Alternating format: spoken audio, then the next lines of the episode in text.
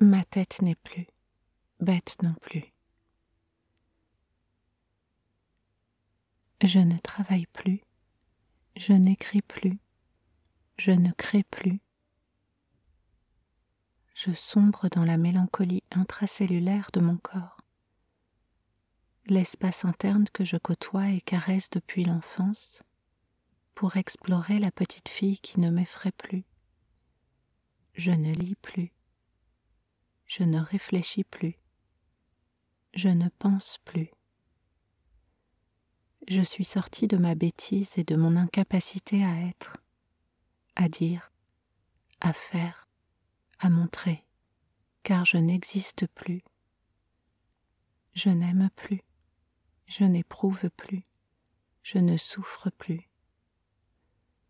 Je plonge la tête dans le pot de graisse qui me tapisse les entrailles pour fondre à l'intérieur de moi-même. Je ne partage plus, je n'écoute plus, je n'entends plus.